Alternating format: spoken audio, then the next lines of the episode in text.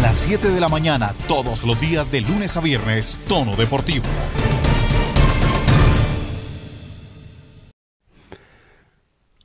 Hola, ¿qué tal? ¿Cómo les va? Bienvenidos a Tono Deportivo. Radamel Falcao García ha sido y será siempre, al menos hasta que aparezca uno mejor que él, el referente del fútbol colombiano. Desde Carlos El Pío Valderrama no teníamos a alguien quizá tan importante y determinante en un equipo de selección Colombia como lo de Radamel Falcao García. Muchos se han atrevido a criticarle o a pedir su cabeza diciendo que es prácticamente un exjugador, sobre todo después de esa fatídica lesión de rodilla que lo marginó del Mundial de Brasil 2014 y que nos prohibió a nosotros los colombianos y los hinchas de Falcao de poder verlo en un Mundial, al menos en 2014 y en Brasil que estaba relativamente cerca a la casa. Sin embargo, el fútbol es sabio y el tiempo también y le dio a Radamel una segunda oportunidad, quizá no en su mejor momento como lo hubiéramos deseado, pero sí en un momento especial para él llegar a Rusia 2018 con la selección como capitán y poder marcar su tan anhelado gol mundialista frente a Polonia. Quizá uno de los mejores partidos que hubo en este mundial. Pues bien, hace ya más de 24 horas, más de 48 seguramente, la selección Colombia sacó un empate valiosísimo frente a Chile. Y lo hablamos ayer en tono deportivo en la mañana con los diferentes compañeros de la necesidad que había de, primero, valorar lo que se había conseguido y segundo, ver los problemas que teníamos. Pues bien, hoy no vamos a hablar de los problemas que tenemos en cuanto a Selección Colombia, que son muchísimos y todos están fundamentados en la falta de trabajo del técnico Carlos Queiroz. Porque no nos van a decir que pues ha trabajado muchísimo y por eso es que sabe dónde juega cada uno de sus jugadores, no. O que por eso no hay ni un solo gramo de, ¿cómo le digo yo? Desorganización en el equipo. No lo hay. Y lo hay porque el técnico no ha trabajado, no ha tenido tiempo, ni ha tenido la disposición aparentemente. Hoy vamos a hablar de Radamel Falcao García. Ayer en la mañana, por cuestiones del tiempo, del espacio, y por sobre todo las cuestiones laborales del señor Juan C. Cortés, no pudimos disfrutar de su comentario. Un comentario que había preparado decimos con mucho corazón y seguramente cuando ustedes lo escuchen me darán la razón. Porque el señor Cortés escuchó atentamente la rueda de prensa de Radamel Falcao García hace ya 72 horas en donde decía que estaba probablemente en el último tramo de su carrera y que para él era prácticamente un honor poder estar en la selección Colombia sabiendo lo que estaba pasando en su vida profesional. Esto pues a los que somos falcaístas nos tocó muchísimo, nos pegó durísimo. Porque nos dimos cuenta que Radamel está próximo a retirarse, que tiene 34 años, que las lesiones no han sido benévolas con él y que debe estar pensando ya en otras cosas. Tiene a su familia, tiene un niño recién nacido, a sus tres hijas, a su esposa, y tiene un país a cuestas que no lo culpo, debe cansar siempre estar cargando este país y siempre ser el salvador necesario, aun cuando lo han dilapidado y lo han vapuleado como han sabido hacer algunos. Todos pedían a Dubán Zapata. Todos creían que Dubán Zapata era el heredero de la nueve y se equivocaron de una manera absurda. ¿Por qué? Porque es que para ser el heredero de Falcao hay que tener sacrificio, hay que tener resiliencia y hay que saber valorar lo que significa un país, un país. Y sobre todas las cosas, saber que no es fácil ser el referente de una selección con tantos problemas como ha sido la colombiana. Falcao se nos va y yo, la verdad, espero que pueda salir campeón de algo con la selección Colombia. Que con la cintilla de capitán en el brazo pueda levantar alguna copa. Pero sobre todas las cosas, Espero que nos pueda seguir dando alegrías al menos por tres o cuatro años más. Bueno, quizás soy muy, pero muy optimista, pero al menos dos o tres años y le pueden quedar a Falcao. Claro, si me lo preguntan a mí siempre va a ser titular. Y que Dubán aguante un poco, al final a todos les ha tocado aguantar. Y es que, no nos vamos a decir mentiras, a Dubán todos lo planteaban como figura, y digo todos lo planteaban porque yo nunca lo planteé como figura y aquí salgo a cobrar. Pero Dubán frente a Venezuela, por ejemplo, no fue la gran figura que todos esperábamos. Y contra Chile, ni qué decir. Radamel con apenas 15 minutos en campo hizo y deshizo, porque empató, porque contagió a los compañeros y sobre todo porque él mismo se echó el equipo al hombro una vez más, como tan acostumbrados nos tiene, y fue a pelearla. A pelearla como siempre. No en vano es un tipo tan querido, no en vano es el capitán, no en vano el referente futbolístico que es James, cuando va a entrar a su amigo, a su compadre, a su compinche, a su parcero. Radamel se quita él la cintilla y se la entrega, porque el capitán es el capitán, aquí y en cualquier lado, porque sabe lo que pesa y lo que significa. Y puede parecer repetitivo, pero no en vano. Le ha publicado y le ha comentado, no te vayas nunca, Falca. Y se lo pedimos, no te vayas nunca, ¿qué tal si no te vas? Y Falcao nos dice nunca pierdan la fe y es que la fe es lo único que se, que se queda al final, cuando está oscuro. Y en este caso, hablando de lo futbolístico, cuando todo parecía oscuro, cuando la noche llegaba a su fin, apareció Radamel Falcao García con un golazo. Y vayan a decirle a otro que fue un gol de chiripa, que fue un gol típico de Falcao, sí, como los de Lagónicos, como los de un 9 verdadero, no como los de otros que solamente saben pegarle la pelota cuando están las 5 con 50.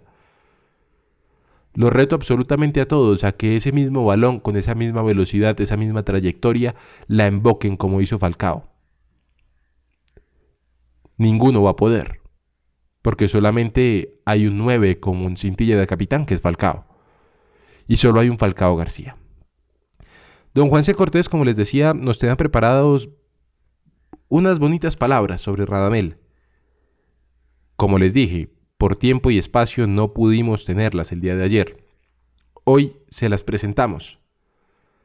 Porque amerita y va a ameritar siempre hablar de Radamel Falcao García. Don Juan C., ¿cómo le va? Bienvenido a Tono Deportivo.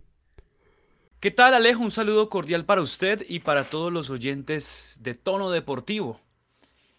En la conferencia de prensa previa al partido de Venezuela me dio mucha nostalgia escuchar al Tigre diciendo de que era para él muy grato venir a la selección Colombia sabiendo de que estaba en el ocaso de su carrera o dando los pasos finales para terminar su carrera al Tigre de Radamel Falcao García de 34 años y quien es para mí el gran referente de nuestro fútbol en los últimos años, sí, mucho más que James porque James todavía esperamos mucho más por dar, que seguramente va a llegar. Pero fue Falcao el que después de 16 años volvió a brillar en la élite del fútbol internacional, con aquel Porto que gana una Europa League, después con ese Atlético que también vuelve a ganar una Europa League, siendo referente, goleador en Europa, no arrugándose ante rivales grandes que era algo normal en nuestro fútbol, salvo algunas excepciones de jugadores que la rompieron de pronto con, el Tino, con Newcastle en aquel partido frente al Barcelona, donde todo el mundo recuerda eso, también ganándole a aquel Milán que era prácticamente invisible y bueno, muy pocas excepciones. Pero aparece un chico por allá formado en las entrañas de River Plate de Argentina, debutando en aquel partido frente Independiente cuando Mostaza Merlo lo envía a la cancha y le responde con dos goles. Ese es el Tigre Falcao García. Ese que han pasado los años, que han pasado las lesiones, y han pasado miles de circunstancias en la mitad y no han podido romper a este Tigre que muchos dicen es de cristal. Yo digo que es un Tigre de puro fuego. Hoy en un partido, o más bien ayer en un partido el cual estaba enredado para Colombia, lo envían a la cancha. Y Radamel sabe muy bien cómo manejar su rol. No es un tipo egocéntrico, no es un tipo que le guste brillar por encima de los demás, no es un tipo que quiera opacar a los demás, sino que es un líder y los líderes potencian a los jugadores. Por eso todo el mundo habla bien de él. Por eso, cuando hace el gol que nos da el empate frente a Chile, agónico, mire la manera en cómo los jugadores lo abrazan, Siempre va a dar alegría marcar con la selección Colombia y que un compañero tuyo marque, pero mire cómo abrazan a Falcao.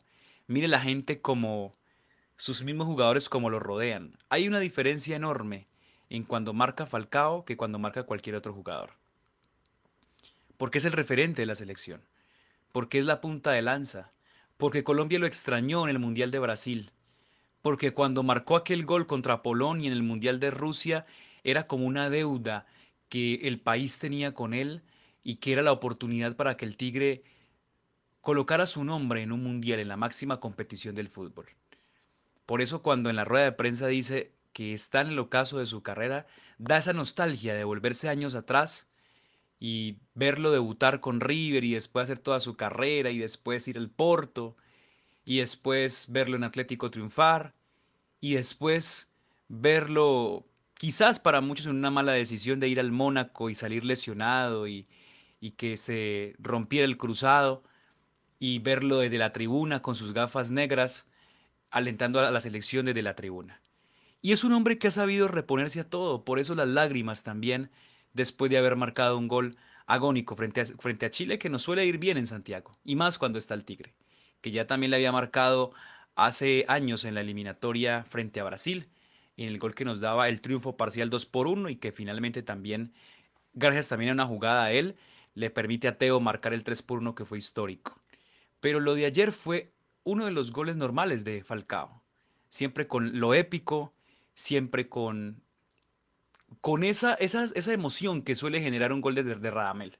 Esa emoción que solamente generan los goles de él agónicos y que la manera en cómo siente este país lo sienten pocos como Radamel.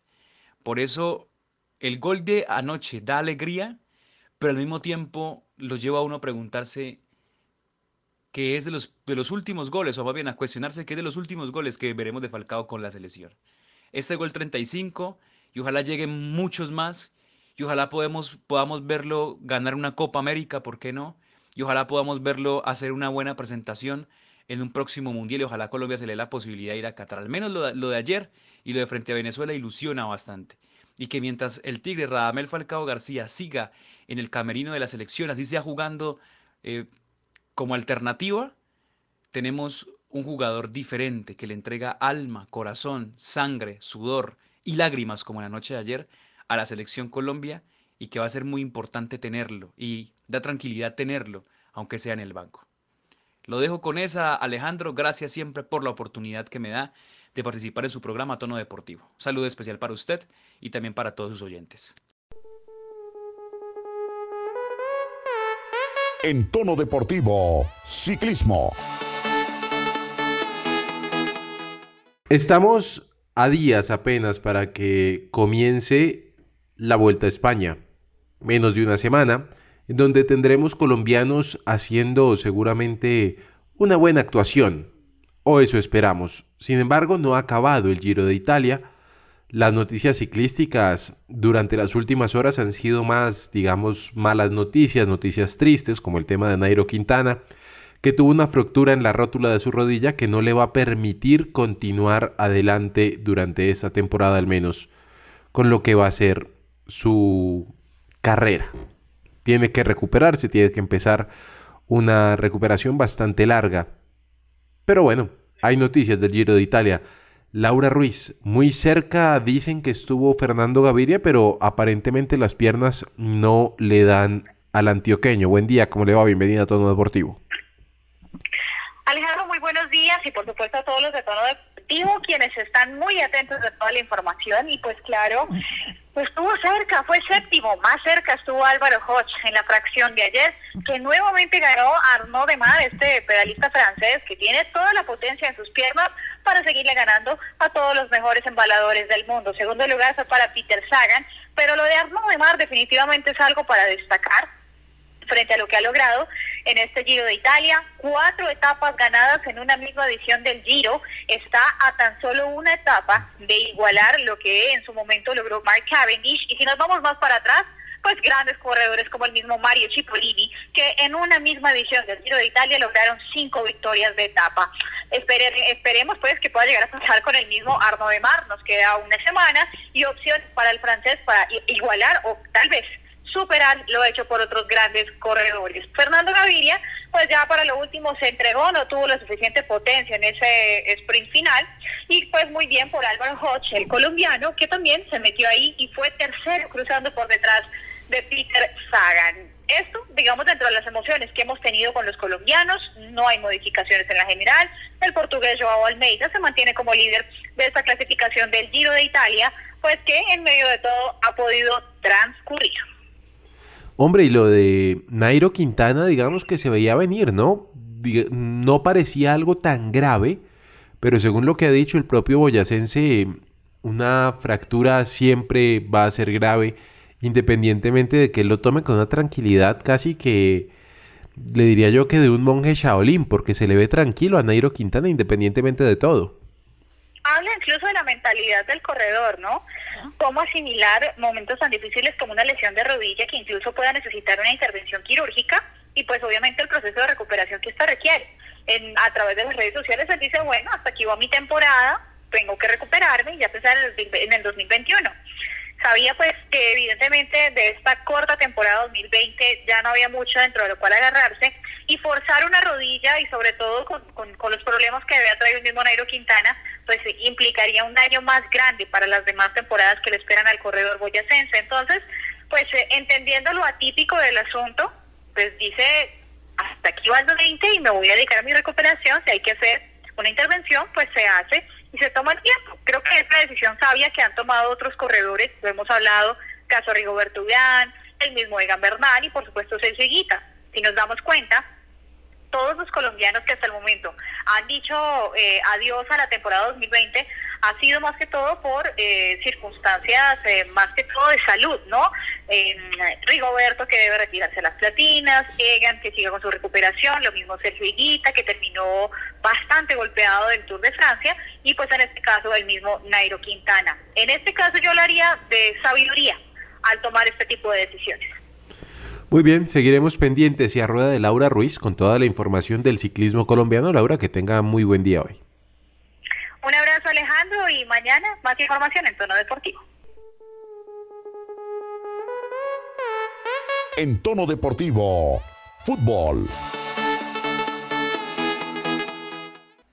Llega el momento de hablar de fútbol colombiano en tono deportivo, lo que sucedió en la jornada de ayer y lo que sucederá hoy en la jornada 14 de nuestro rentado nacional.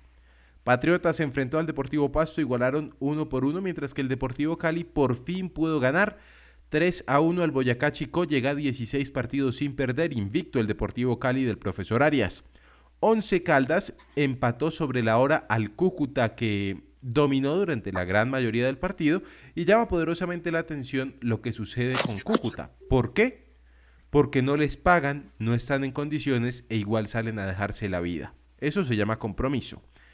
El Envigado cayó 2 a 1 frente a Millonarios y por fin, después de muchísimo tiempo, Millonarios supo lo que era una victoria. Sigue siendo, sin lugar a dudas, el peor comienzo de liga, la peor liga de Millonarios en más o menos 16 años, pero ya al menos conoció lo que es la victoria y de una vez empezó a labrar un camino positivo en medio de tanta negatividad que había sobre el conjunto millonario. Don Santiago Villarraga, ¿cómo me le va? Buen día y por fin Millonarios pudo ganar. Alejo, cordial saludo para ti y para todas las personas que se conectan a esta hora a Tono Deportivo y a mis compañeros. Y Alejo, lo que usted dice, por fin, el baño de Ruda sirvió, no sé qué hizo Alberto Camero con los jugadores, no importa cómo se jugó, lo importante es que se ganó y, todavía está la, la, posibilidad. Sí. Pero desde que la matemática esté disponible, yo creo que la fe de todos los hinchas de Millonarios siempre van a estar. Se ganó, Millonarios ganó dos goles a uno, o el doblete de Naranjo, y que un Millonario se haya visto en los últimos partidos. Un Millonario que tenía la pelota, que llegaba, llegaba oportunidad pudo anotar.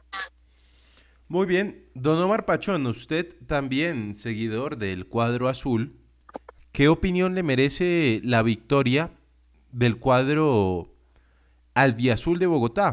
Que repito, por fin puede ganar. O sea, venía de muchas fechas o empatando o perdiendo, y eso ya era preocupante, sobre todo para las aspiraciones de un técnico como Alberto Gamero, que déjeme decirle una cosa, a mi opinión, ha durado mucho en medio de tanta crisis. Alejandro, eh, muy buenos días, buenos días para mis compañeros, para todos los oyentes de tono deportivo. Bien, el tema de Millonarios en este partido contra Envigado, positivo el resultado, como usted muy bien lo dice, por lo menos ganó, sumó puntos, queda ya casi a cuatro puntos, dependiendo de lo que pase en la fecha de hoy, al octavo lugar. Mm, no creo que matemáticamente le alcance, la verdad, para clasificar a, los ocho, de pronto sí para esa liguilla que va a haber después. Em, ¿Qué pasa, Alejandro? Yo no quedo conforme con el, resultado con el resultado de, la forma, ¿no? O sea, el, el, cuantitativo que fue el marcador, bien, eh, por lo menos fue positivo. El cualitativo no, no me gustó para nada. Eh, Millonarios sigue sin tener eh, esa definición cercana porque Millonarios crea ideas, pero esa efectividad le cuesta mucho. O sea, Millonarios hoy pudo haber terminado ganando ese partido fácilmente 5 a 1. Pero no hay un goleador de raza, ahí en el Valle que solamente estaba enrachado antes, no lo está en estos momentos. Em, cuesta mucho hacer un gol, el equipo no es que juegue mal. Y también Alejandro le anotan todavía muy fácil a Millonarios, esa, esa dupla defensiva que, que tiene por momentos buenas actuaciones, a veces comete unos errores o, o unos, unas distracciones y parece que a Millonarios no, no le fuera difícil a los rivales marcarle un gol. Eso también me preocupa, ¿no? Porque tiene que irse afianzando poco a poco y pues Gamero se hizo fuerte en el Tolima con eso. Y Gamero va a tener la continuidad, por lo menos este año va a seguir, ya el próximo, que es su otro año de contrato, se mirará, pero se plantea el proyecto por lo menos que el próximo año mejore mucho. Ya yo la verdad quito toda posibilidad del título, pero pero pues mirar cómo se puede proyectar y cómo se puede mejorar el, el equipo de cara a lo que a lo que venga para el otro año y también aprovechar la Copa Sudamericana. Aquí yo veo dos posiciones interesantes. La primera que es el señor Villarraga nos dice, no importa cómo, pero que se gane. Y Omar Pachón que en cuanto al marcador queda, entre comillas, tranquilo, pero no en cuanto a las formas. O sea, hay una visión resultadista del tema y otra que no es resultadista. Yo le pregunto a Santiago, Gamero nunca ha sido un técnico resultadista. ¿Será que ya se entregó a lo que sea que tenga que jugar con este Millonarios para conseguir uno que otro resultado? Pero es que, Alejandro, yo no estoy de acuerdo porque es que Millonarios ha mostrado el fútbol. Millonarios tiene chispazos de buen juego. Millonarios es, el equipo que sale a proponer en cualquier cancha del país. Y eso lo ha visto Alberto Gamero, sí. Estoy de acuerdo con Omar, que dice que el tema de los delanteros no está fino, que no han podido marcar. Dice el tema de Iron del Valle, pero es que a Iron le están dando 20 minutos. Iron, por ejemplo, en el partido de ayer entró, hizo el pase gol para el segundo gol de Millonarios. Ya, listo, mándalo a guardar. Sí, hay, temas de, corregir en el tema de, la definición. Pero es que Millonarios ha jugado, usted, usted ve las estadísticas, ve la posición de la pelota, Millonarios es el equipo que sale a proponer. En los primeros minutos en, contra Envigado salió a proponer. Sí, le hicieron el gol, se resguardó un poco, pero el segundo tiempo Millonarios salió a proponer. Contra Bucaramanga Millonarios salió a proponer. Contra contra Once Caldas, pues bueno, es un partido raro, pero contra Cali Millonarios salió a proponer. Entonces, Millonarios es un equipo y el, equipo de Alberto Camero ha mostrado fútbol. O sea, no sé qué piensa Omar, pero es que Millonarios ha mostrado fútbol y Alberto Camero lo dice en las ruedas de prensa. Lo único que nos falta es la definición. Obvio, hoy hubo momentos de que no se jugó bien. Lo importante es que se ganó. O sea, Millonarios muchas veces lo, dijo Alberto Gamero contra Santa Fe, lo dijo, no sé si Juan David estuvo presente en la rueda de prensa, pero es que lo dijo, Millonarios fue superior con, con Santa Fe, frente a Santa Fe, fue superior. Lo que faltó a Millonarios es la definición. Millonarios ha superado a todos los rivales. A todos los rivales, bueno, le quitó contra los Caldas, pero a todos los rivales Millonarios lo ha superado. Sí, falta el gol. Hoy se hizo el gol sí llegó el gol, no hubo grandes momentos de Millonarios, pero para mí fue superior. Y la idea de Alberto Gamero se está viendo en Millonarios. Hace mucho tiempo yo no veo Millonarios así. Tal vez el, ni, en la época de Russo, pero yo hace mucho tiempo no veo Millonarios que tienen una idea de juego, que hay jugadores jóvenes que, hacen, por ejemplo, lo que hace el señor, eh, el señor Rodríguez, es fundamental. Emerson Rodríguez, es, fundamental lo, que hace este señor. y es de la cantera. Santiago, yo no sé si usted está hablando de repente con el deseo o con el chispazo de la victoria inminente, porque es que venían de una larga sequía. Y a mí me preocupa un poco que usted está viendo cosas que muchos no ven, Juan David. No, yo, en, algún punto estoy de acuerdo en, cosas que menciona Santiago, con el saludo también para todos los que se conectan ahí a tono deportivo, porque considero que Millonarios en varios momentos, y lo recalcaba bien Santiago, ha tenido encuentros en los que realmente ha merecido ganar, no podemos mentirnos, el partido contra Santa Fe, que más allá que fue malísimo, de los peores clásicos creo en los últimos años, eh, creo que Millonarios hizo mucho más por ese partido, contra el conjunto de Águila recientemente también había hecho un partido, no digo trascendental, monumental, pero que uno decía, bueno, este Millonarios creo que merecía mucho más y tengo entendido, la verdad, no pude eh, ver el, el, partido contra Envigado por temas laborales, pero también contra Envigado mostró algunas cosas interesantes. Eso es por un lado, creo, digamos que la actualidad de este Millonarios. Ahora, hay, otro punto en el que creo que también Omar eh, menciona bien esa parte y es el tema de lo que se busca desde la dirigencia con Alberto Gamero. Evidentemente saben que ahorita el tema por eh, la pandemia y por muchos otros factores eh, económicos y demás, tiene al equipo mermado porque realmente, y no nos podemos mentir acá, Millonarios ahorita tiene un plantel que no es de primer nivel. Es decir, tiene jugadores importantes. No, pero ese fue el plantel que, pidió Gamero. Él cuando se lo dio, dijo que quería un, un plantel de trabajadores, no de estrellas. Pero, pero exactamente. Pero, no todo. Pero para, para destacarse, yo creo que evidentemente sabe que ahorita, y ahí sí la verdad lo veo desde esta forma, creo que ya ahorita sabe que hasta diciembre o hasta donde vaya el campeonato ahorita, va a hacer eso lo que tiene y le toca hacer lo que le dé ese equipo porque no tiene más que ni siquiera le ha llegado el brasileño este Caique Ferraz, Caique ese.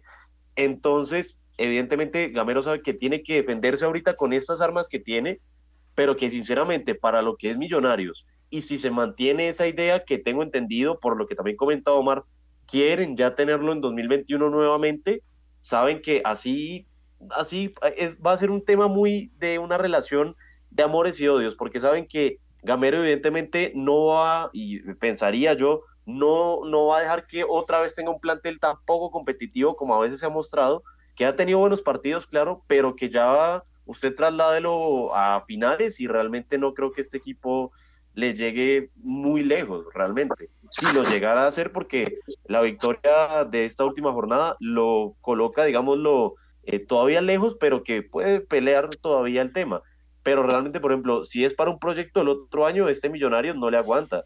Y, por ejemplo, ahí hay que analizar otros factores. Si no llegan a traer una Copa Internacional, ¿qué van a traer? ¿Qué van a buscar en el mercado? Son varios temas que creo que se le, se le conjugan en ese momento a este Millonarios que van a tener que empezar a replantear porque eh, de aquí a unas fechas se va a saber, e incluso se lo digo así, yo creo que ya de aquí a unas dos semanas, casi tres, ya se sabe si Millonarios está adentro o está fuera de las finales del fútbol colombiano. Y lo veo realmente. A ver, para ir, para ir terminando, porque se nos acaba el tiempo en tono deportivo. Le pregunto al señor Villarraga, ¿está usted contento con lo que mostró Millonarios y le queda una buena espina de cara a lo que va a ser las siguientes semanas que van a ser al todo o al nada? Pues Alejandro, contento no puedo estar, pero sí me, me da un parte de tranquilidad el tema de que Millonarios... A eso iba, a eso iba. O sea, tiene una idea de juego y es algo que a Millonarios no se le veía. Y algo, otro tema que, que preocupa es el tema de las lesiones. Millonarios lastimosamente tiene jugadores importantes, David Macalister Silva, Felipe Vanguero, Omar Bertel, eh, el mismo Juan Carlos Pereira, César Carrillo lesionados. Obvio, toca esperar. No, no me queda contento, no es el Millonarios que yo quiera ver, pero me da una parte de tranquilidad ver el esquema y la idea que está implementando Alberto Gamero en Millonarios. Omar, tranquilo, contento con lo que ha mostrado Millonarios. Alejandro, para, responder un poco a lo que decía Santiago y ya para culminar, em, a ver, eh, tranquilo en el sentido que se rompió esa racha negativa de empates y derrotas, eso me tranquiliza. Lo que pasa es que Millonarios es un equipo grande que con esto no se puede conformar, que tienen que cambiar el chip. Sí, yo entiendo que Millonarios por momentos juega bien, a mí la posesión no me sirve nada. El City tuvo el 75% del balón frente al Leicester, que le clavó 5. Y en el fútbol, para bien o para mal, lo que cuenta son los goles. A Millonarios le cuesta mucho hacer gol y le hacen con una facilidad impresionante gol. Este Envigado que vimos el día de anoche, de ayer, es el peor Envigado de todo el semestre y eso que es un buen equipo. Pero Envigado ayer hizo un partido malo y con poco le hizo gol a Millonarios. Qué, bueno. qué pena, Alejo, pero es que con todo respeto, no puedes decir que es el peor Envigado, que le ganó al Junior, le empató al América y ha tenido le hizo un partidazo Atlético Nacional. Yo creo que lo que dice, lo que yo creo que dice Omar es de momentos, ¿no? Está hablando del momento actual. De ese, Envigado, de ese Envigado que está tan bien este semestre, ha sido el peor partido de este semestre de ese Envigado, porque el Envigado en esta temporada está muy bien. De ese Envigado ha sido el peor partido en este semestre contra Millonarios y le hicieron un gol muy fácil porque Envigado es un muy buen equipo. Está en este momento por encima de varios equipos del fútbol colombiano. Y la verdad, su posición en la tabla no refleja el fútbol y los resultados que ha ido sacando el equipo con los jugadores que tiene. A eso me refiero. En un partido tan pobre de un equipo que viene también, aprovechar ese momento, sí, se le ganó, pero le anotaron con mucha facilidad y cuesta hacer gol. Hoy los goles, bueno, el primer gol de Rodríguez fue una gran anticipación de, de Arango al central y una buena definición. Ahí el arquero también quedó viendo algo, Londoño. Pero el segundo gol fue un gol de, rebote, para mí algo muy polémico. Y, después, a los pocos minutos, Arango no puede fallar esa jugada que falló, ni más confiándose de que, de que quedó en fuera de lugar. Eso no le puede pasar a Millonarios y no, le, no, no sé, creo que, eh, a ver, no sé si ustedes estén de acuerdo conmigo. Dígame, este tranquilo y feliz. Tranquilo, muy Feliz no, tranquilo. Muy bien, tranquilo. Hoy, ahí le quería repasar rápidamente, de lo, para, solo para que lo analicen, lo que le queda a Millonarios. El fin de semana contra Patriotas en el Campín, luego visitan a Junior, eh, reciben a Nacional después, eh, visitan a la América, eh, visitarán a Pereira, es decir, dos juegos consecutivos ahí de visitante y cierran en el Campín contra Alianza Petrolera para analizar de pronto lo que le queda a Millonarios y sus posibilidades. Es decir, tiene por lo menos ahí tres rivales de los históricos y en los que uno puede decir algo de clásico ahí. Ojo, ojo ahí con eso. Esto va a ser alto Alejandro, ¿me, ¿me deja decir algo? No, no lo voy a dejar decir nada porque se nos acaba el tiempo. no, no, no, no, no, no, le está quitando el tiempo al estoico. Dos palabras. A ver. Que Dios guarde a Millonarios en los partidos que le quedan. Hace dos palabras pasó por ahí. Bueno, hoy a las 11 de la mañana, Santa Fe contra Equidad, Medellín contra Jaguares, Tolima contra Alianza Petrolera, Águilas contra Nacional, Bucaramanga contra el Deportivo Pereira, el estoico Juan David Forero, cuénteme estoico, novedades en Santa Fe rápidamente porque se nos acabó el tiempo. Bueno, Alejo, ahí sobre el cuadro cardenal, 18 eh, convocados, eh, llamó el técnico Harold Rivera, una novedad respecto al equipo que estuvo en Montería, sale Alejandro Morales, uno de los de la cantera cardenal de la defensa, y regresa Gerson González, uno de los muchachos de moda en el cuadro cardenal, que ya superó el tema del aislamiento preventivo en el que estaba junto a Juan Sebastián Pedrosa, pero pues Pedrosa realmente creo que en este plantel no cuenta y, y si le soy sincero, debería buscar un equipo para el 2021 eh, donde pueda estar serio donde pueda sumar minutos. Eso por lo menos se dio a conocer informe médico. Dairon Mosquera sigue lesionado, lesión muscular en cuádriceps izquierdo.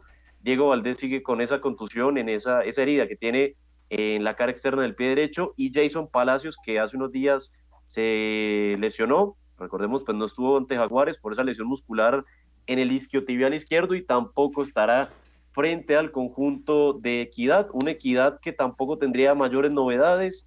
El equipo ahí que últimamente lo venía dirigiendo eh, Carlos El Panelo Valencia. Y de que decir, una posible formación titular para este partido. Castellanos en el arco, Arboleda, Torijano, Moya y el señor eh, Jonathan Herrera. Eh, tengo entendido que podría regresar a la titular Andrés Pérez después de lo que hizo frente a Jaguares, ahí haciendo dupla con Daniel Giraldo. En el medio campo podrían estar, eh, como ha sido habitual, Zambuesa con Velázquez y Kelvin Osorio. Y en punta seguramente se mantendrá el señor Jorge Luis Ramos para el conjunto de Santa Fe. Muy bien, el informe del estoico con Santa Fe. Mañana los invito al debate que tendremos del fútbol profesional colombiano porque aparentemente tenemos muchísimas diferencias en tono deportivo con lo que sucede con los diferentes equipos. Feliz día para todos, don Omar, don Santiago y por supuesto don Juan David, el estoico forero, feliz día para ustedes también.